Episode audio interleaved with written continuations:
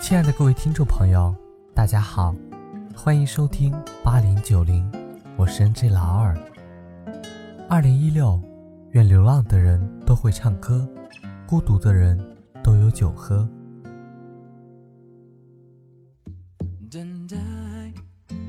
你能骗到的是信任你的人，你能伤到的是爱你的人。那天在冷笑话集锦里看到一个小段子，愚人节那天，我群发了一条短信：“我爱你。”很多人的回复是“愚人节快乐”，只有妈妈回：“妈妈也爱你。”妈妈不是不知道愚人节吧？不是没猜到，可能是孩子的恶作剧吧？但是她希望那是儿子真实的心声，所以她宁愿选择无条件的相信。并回馈这份爱意。多年前，家里出了点事，需要一大笔钱来应急。走投无路的父亲在东挪西借，最后仍然差一笔比较大的缺口。在借钱比登天还难的时代，父亲吃过很多闭门羹，那些冷漠的嘴脸和被拒绝的难堪，让父亲仿佛在一夜间老去。最后。父亲想到了上大学时的一位还算有点交情的同学，那些年他们之间的联系并不频繁。两人虽有同窗之谊，但已不抱奢望的父亲还是踌躇再三。最后拗不过妈妈的不断数落，给那个远方的同学打了电话。结果第二天便收到了同学的汇款，父亲万分感动，同时在电话中非常抱歉地和同学解释。由于债务较多，不一定什么时候能够还上，我必须给你打一个欠条。那位叔叔的回复是：“老同学，欠条免了吧，我信得着你。”当父亲最终还清债务时，和我说：“当年你那位叔叔对我的信任比什么都宝贵，没有那笔钱，尤其是没有那句话。”我也许就不能那么顺利地走出人生遭遇的最大的危机，所以永远不要辜负那些在困难时拉你一把的人，更不要对不起那些愿意相信你的人。这是我那不善言辞的老爸这辈子说过最经典的一句话。但凡只有经历过，才能对世态炎凉、人生百味感悟最深吧，才能更加善待那些以心相交、以诚相待。足够温暖我们一生的人，而另外一个借钱的反例，则让我见识到人性的污点。几年前，和我平时关系还不错的一个朋友向我借钱以救急，虽然不是大数目，虽然交情不深，但念在他一贯为人老实忠厚的印象，以及借钱时那信誓旦旦下月即还的诚恳态度上，我便毫不犹豫地借给了他。但是到了第二个月，他那边毫无声响，接下来第三个月还是没有音信。后来由于工作中和生活上的诸多琐事，我也淡忘了这件事。直到自己也遇到了经济窘境，才想起，于是打电话催要，结果号码已经是空号，换成别人的手机打却接通了。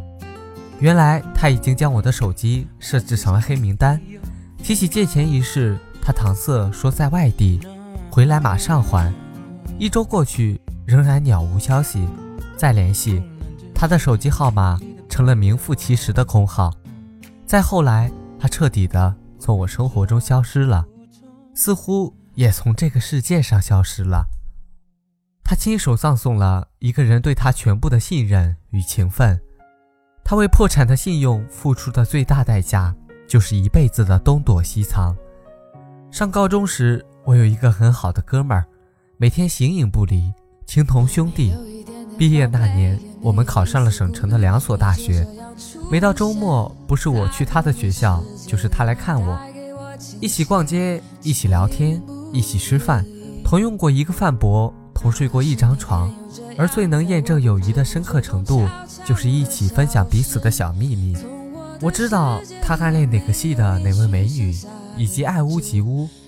就差点能背出人家的生辰八字，而他熟念我的生活中诸多恶癖，熟视无睹，毫不嫌弃。然而有一天，我们却因为一场误会冷战多日。同样倔强的两个人，谁也不肯轻易服软。两周以后，他来到我的学校，而我不在。他给我留了张字条：“兄弟，我宁愿伤害自己，也不愿伤害你。我们和好吧。”那张字条被我小心翼翼地夹在了一本书里。大学毕业后，随着我数次搬家，辗转流离，后来那本书被我弄丢了，连同那张字条。只是所幸，多年过去，我们仍然没有弄丢彼此。在逐渐老去的时光深处，它一直都在，且根深叶茂。而在最近热播的《少帅》中，最令人肃然起敬、亦引人悲悯的，莫过于少帅的原配凤至。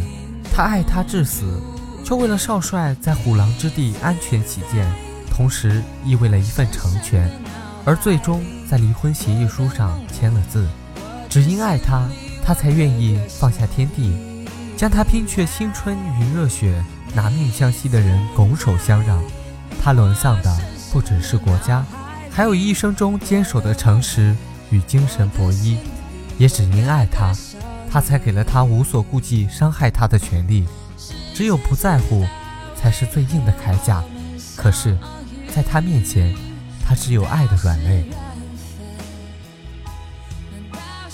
在我们这个信仰、信任都遭受空前危机的时代，能有爱的信仰，能有被信任的幸福，都一样的弥足珍贵。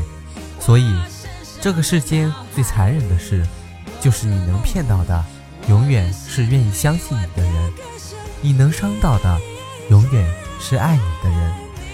而这个世界上最幸运的事，也莫过于你还有可以轻而易举就能骗到与伤到的人。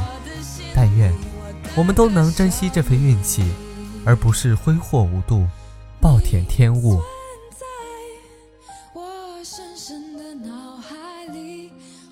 非常感谢大家的收听，如果你喜欢我的节目，可以点一下订阅，你小小的支持是对我最大的鼓励。这里是八零九零，我是 N J 老二，下期节目我们再见。